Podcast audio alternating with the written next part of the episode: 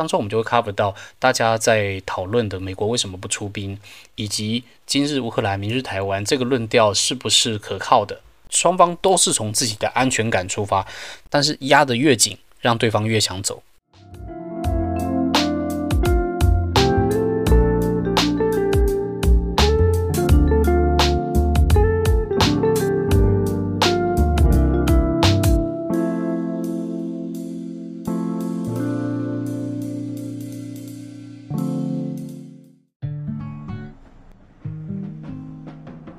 好，大家好，欢迎收看《转职勇者》，我是老莫。今天的时间是二零二二年的二月二十六号，星期六。好，那我们今天呢，谈一下一个比较让人心痛的一个话题吧。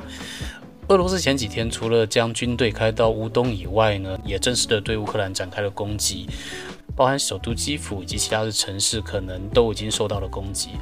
呃，当中的死伤其实是非常多的。任何一个战争有死伤，其实都是悲剧。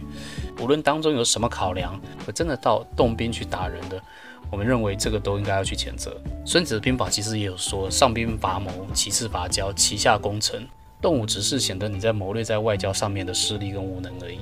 有很多的东西其实可以透过谈判来去解决的。我们现在都已经是二零二二年，已经是一个很先进的一个社会了。有什么东西是不能用谈的呢？会真的到出兵去打人？造成了这么多的伤亡，是一个人类，我们都应该去谴责这个事情的。那其实，在这两天俄乌战争爆发以来，我们也看到很多网上的一些图以及懒人包，那当中的立场，其实我可以说大多都是挺偏颇的，那不是过度的偏俄方，就是过度的偏西方，比较少在中间来去看问题的。那即便今天我们认为说侵略的一方是不对的，但是我今天的这个影片，我也尽量的要保持中立、理性、客观，我尽量从一个客观的角度来去跟大家分享一个这个事情的懒人包。好，那在我们开始之前呢，我先跟大家讲一下，就是因为毕竟是懒人包，所以说我希望这个影片呢，我们能够尽量的精炼。那所以说，以下是两个东西，我今天不会特别 cover 的。第一个是我们不会聊离现在太远的历史。所以说，关于在一九九一苏联解体以前的事情，我们不会过多的琢磨。另外，第二个事情呢，就是我们也不会对接下来的战况发展来去做预测。毕竟我们是军事专家，而且这也不是我们懒人报的目的。所以说，这两个东西我们是今天不会 cover 的。那我们会 cover 的东西有哪些呢？第一个是我们会快速的跟大家说一下俄罗斯、乌克兰以及周边的局势的一些背景。另外，第二个是我们认为这一次战争爆发的两个导火线。第三个呢，是我们会跟您报告两个影响。第一个影响是我们觉得从经济、从市场面我来去观察。另外，第二是对国际关系可能会有什么样的影响。当中我们就会 cover 到大家在讨论的美国为什么不出兵，以及今日乌克兰、明日台湾这个论调是不是可靠的。那这都会是在我们今天的讨论的范围里面。好，那废话不多说，我们就直接先开始谈第一部分吧。那我觉得，无论看历史，或者是说观察国际局势，我们都要有一个很基础的一个概念，就是我们要有换位思考的能力。那今天呢，我也希望大家能够换位思考。那无论你的立场是什么，我希望大家都可以把自己的心境带到乌克兰。以及俄罗斯这双方，他们到底在想什么？这样才能够更好理解为什么他们这一次会爆发这样的冲突。今天我们要换位思考的一个核心的概念是什么？是安全。那请大家在换位思考的时候，从安全来去出发，那这样子就会更了解他们为什么要做这样的一个决定。为了让大家更能够贴近现况，所以我们今天的懒人包呢，会主要用地图来跟大家讲解，大家就可以更从一个宏观的大局来去看一下这次俄乌冲突的一个始末。好，所以我们鼓励大家，如果您现在是用 Podcast 来收听的话，您可以到 YouTube 上面来去看有影像的部分，这样整体的体验会更好一些些。好，所以说我们就带到今天的第一个部分，就是我们跟大家简单讲一下背景。好，那我们就切到地图这边来看一下。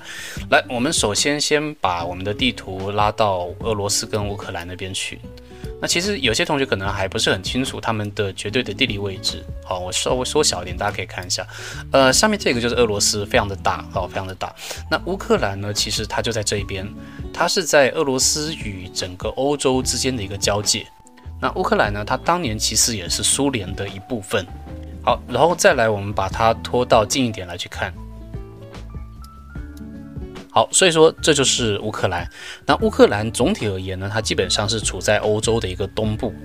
乌克兰的西面呢，它其实是跟欧洲交界的；那在北面呢，其实是跟白俄罗斯交界的；东面呢，直接跟俄罗斯贴着；南面呢，就是黑海了。然后呢，这上面这一块凸出来的呢，这个就是克里米亚半岛。那所以说，知道这个地理位置之后呢，那我们跟大家报告两个事情：第一个呢，就是乌克兰近代的一个局势；另外，第二个就是说，乌克兰对于俄罗斯为什么会那么重要？好。首先，大家要知道，就是乌克兰、俄罗斯以及白俄罗斯这三个国家呢，其实都是以斯拉夫民族为主体的。而当中呢，白俄罗斯是相对比较亲俄国的，但是在乌克兰呢就比较分裂了，因为各种的历史因素，所以说基本上呢，乌克兰会分成比较亲欧跟比较亲俄的两派。那亲欧的人呢，其实大多会是在乌克兰的西部为主。啊，亲俄的人呢，大多会在乌克兰的东部以及克里米亚半岛为主。所以知道他国内的这样的局势之后呢，接着我们要谈到的一个东西，就是他二零一四年爆发的一个危机。那二零一四年的危机是怎么样子呢？呃，基本上帮大家简单总结一下，就是当时上台的一个总理呢，他是比较亲俄罗斯的，所以说他当时直接拒绝跟欧盟签自由贸易协定。那这样子的一个政策，其实就直接惹怒了亲欧派。让很多的亲欧派直接上街示威，逼着当时比较亲俄的总理下台，而重新推举了一个比较亲欧的一个政府上台。那亲俄的人肯定会不爽。亲俄的呢，就像我们刚刚提到的，基本上两块，第一块是乌克兰的东部，另外第二块是南部的克里米亚半岛。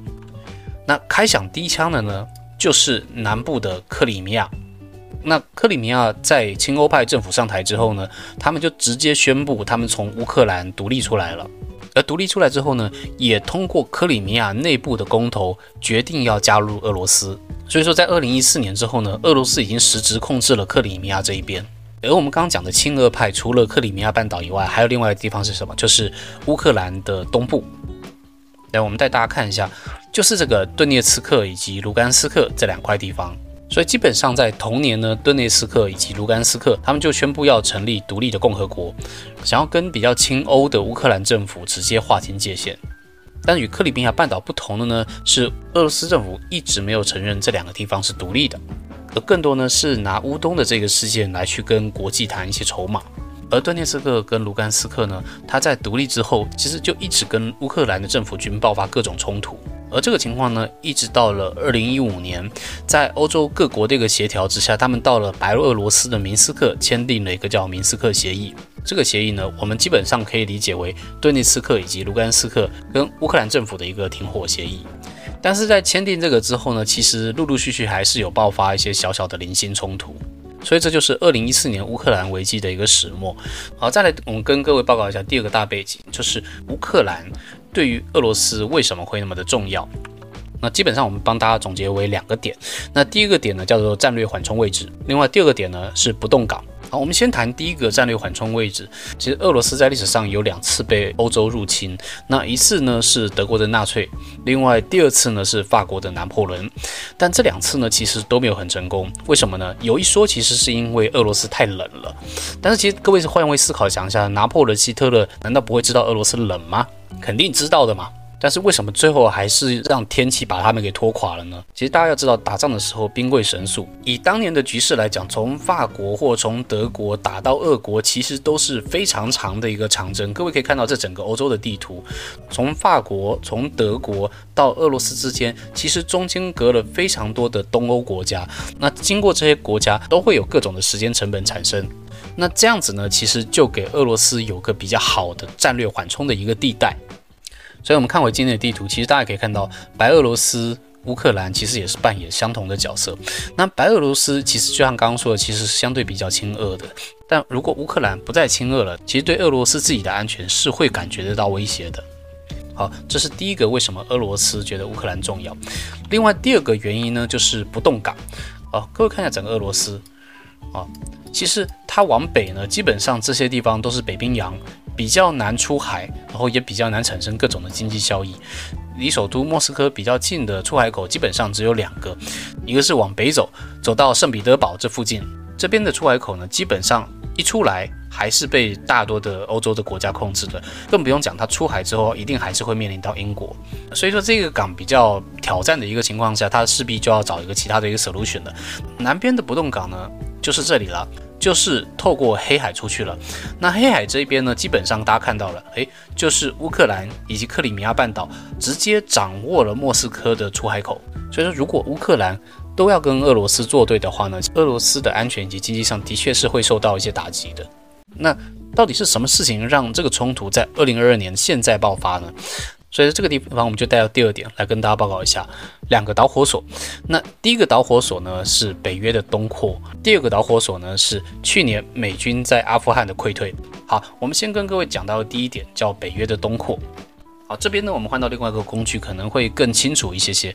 那首先我们要知道什么是北约。北约呢，基本上是在冷战期间由美国主导设立在欧洲的一个军事联盟。呃，目的呢，其实是为了钳制俄罗斯，让西方有个共同的一个防卫机制。那大家要稍微注意一下哦，北约它不是什么商业组织，北约是军事联盟哦。意思就是说，一个国家如果它加入北约的话，北约就可以直接在那个国家部署军队。好，这个是欧洲。我先用颜色来去标注一下，在一九九七年以前北约的一个范围。好，这个基本上是在一九九七年以前北约的一个范围，所以大家可以很明显看得到，基本上还是控制在西方为主的。苏联解体之后，那北约的一个情势是怎么样呢？我给大家用黄色来去标注一下。好，我们上色上完了，所以大家其实可以很明显看到，在九零年代以后呢。北约其实的确是不断的在往东方吸收盟国的。其实我们刚刚跟大家提到，北约设立最初的原因呢，就是美国希望透过在欧洲的军事联盟来去钳制俄罗斯。那如果你是俄罗斯的话，你会不会感受到一些些威胁呢？那肯定是会的嘛，因为现在的俄罗斯除了它本身以及白俄罗斯以外，基本上北约都已经快到它的家门口了。那如果接下来北约再把乌克兰也纳入北约的话，那代表什么意思？就是这个军事同盟直接把枪推到你家门口了。而大家要知道哦，莫斯科大概是在这一个位置吧，大概是在这个位置。我们简单画一下哈，我们简单画一下，不是很精准。如果乌克兰加入北约的话，那就代表说北约其实已经有能力直接将核打击的范围 cover 到俄罗斯的首都莫斯科了。不好意思，刚刚有几个国家好像漏掉了，我现在把它点上。好。所以，我们换位思考一下，如果你是俄罗斯的话，你会不会对于北约的东扩紧张？我再次强调一下，北约不是什么商业联盟，它是军事联盟。所以，它当时设立目的呢，就是为了钳制俄罗斯。你是俄罗斯的话，你觉得一个冲着你来的一个军事组织直接开到你家门口，你会觉得安全吗？肯定不会觉得安全的嘛。而且，更何况北约也的确在爱沙尼亚、拉脱维亚。以及立陶宛，还有其他的波兰啊，或者说罗马尼亚地方，的确也有部署军队。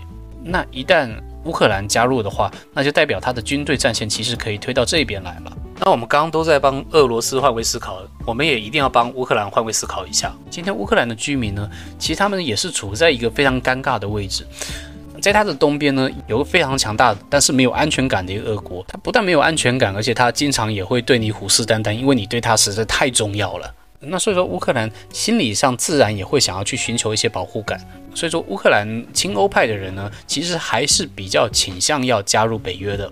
其实也不能讲倾向了，因为这个应该是明摆着他们想加入北约了。为什么呢？第一个就是他直接把加入北约列入到他的宪法里面去了。另外，第二个呢，的确乌克兰也跟北约有做一些联合的军演。那像在去年九月呢，乌克兰呢的确就跟北约做了一个高达六千人的一个联合军演，那这个呢其实也都是这次升温的一个原因。好，那讲完第一个原因之后，我们来讲第二个原因，就是二零二一年的美军从阿富汗的溃退事件。大家应该对当时的新闻应该都还是有印象。美国宣布从阿富汗撤退之后，真的用溃退两个字，我觉得是完全不为过的。整个非常仓皇的撤离阿富汗，这就暴露了整个西方以及美国是比较混乱，甚至缺乏团结的。那我们再换位思考一下，如果你是俄罗斯，你的对手已经把核弹推到你家门口了。而你的对手这个时候又显示他内部非常的混乱不团结，这时候开启谈判的确可以帮俄罗斯启用更多有效的筹码。那注意，我在这边说的只是谈判，不代表他这次入侵的行为是对的。所以，我们小结一下：北约的东扩让俄罗斯越来越缺乏安全感，而这个越来越缺乏安全感也会施压给乌克兰，所以乌克兰的亲欧派自然也会想要寻求安全感，所以说想要加入北约。双方都是从自己的安全感出发，但是压得越紧。让对方越想走。再来，去年的阿富汗溃退显示出西方的不团结，所以说俄罗斯才决定在这个时候动手。好，所以说讲到这边，大家对这次的俄乌冲突肯定都是比较有概念了。所以我们就 move on 到第三个部分，在这个事件之后呢，可能会对世界造成的影响。那这部分呢，我想要分成两块来讨论。第一块是对经济市场的一个影响，另外第二个是对国际政治的一个影响。我们先讲一下对市场的影响好了。那市场的影响对股市的影响，这肯定不用说了，大家应该非常有感，就是战争造成的一个恐慌，资金这个时候被吓到，我一直上冲下洗，上冲下洗。所以说，again 再提醒大家一下，现在局势都还在演变当中，我们不知道接下来这个局势会变得更糟，或者说更好。但 anyway，这个时候大家还是要谨慎为上。再来，另外一个对市场的影响呢，其实就是直接会造成通膨，因为俄乌两国打起来，所以说原本在那边生产的一些原材料或者说商品，所以就会直接受到影响。另外讲到第二块就是国际关系的一个观察，那在国际关系观察呢，我想要提三个点。第一个点呢是美国与西方现在的一个态度，另外第二个是美国为什么这一次不出兵，以及第三个乌克兰是不是真的是明日的台湾？对美国来讲，台湾对比乌克兰到底有什么不一样的地方？好好，首先先讲下他们现在的一个态度。现在呢，美国以及西方的态度还是以金融制裁、个人制裁，甚至谴责，乃至于祈祷，可能会比较被动的一些做法。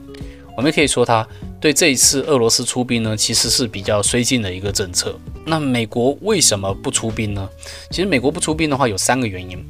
第一个原因呢，就是其阿富汗的溃退呢，的确在国内以及国际上还是有非常不好的观感。如果出手，然后又溃退一次的话，那这对美国的形象乃至于整个世界大局会有非常大的影响。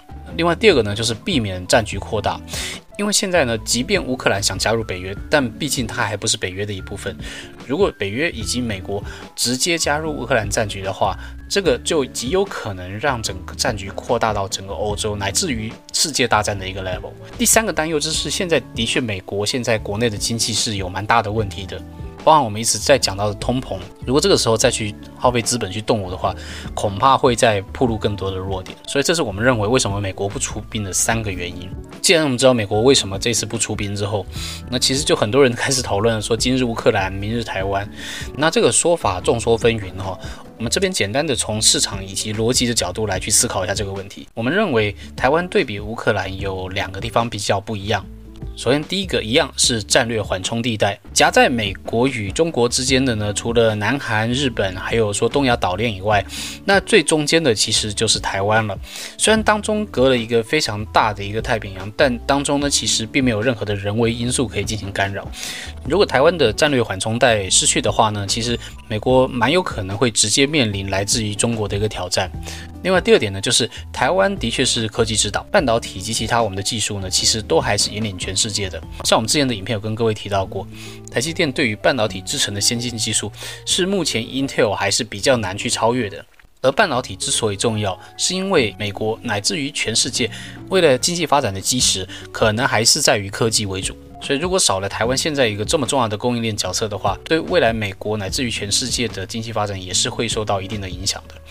不过，其实话说回来，这些都要看美国觉得值不值得。我们刚讲的两个优势，以及美国现在为什么不出兵的三个考量，美国他自己也会去评量，到底哪一个比较重要。而即便美国在考虑，但是此时中国也在观望，中国也会去看美国以及西方各国是怎么应对这次乌克兰危机的，这也都会被他看在眼里，做对台湾政策以及动向的一个参考。好的，那这基本上就是我们今天跟大家总结的懒人包。那在结束之前，我再跟大家快速总结一下。嗯，第一个背景，乌克兰近代的情势都是在与亲欧以及亲俄之间不断的挣扎。再来，乌克兰对俄罗斯为什么重要？因为它有战略的缓冲位置以及不动港的出海优势。再来第二点，两个导火线。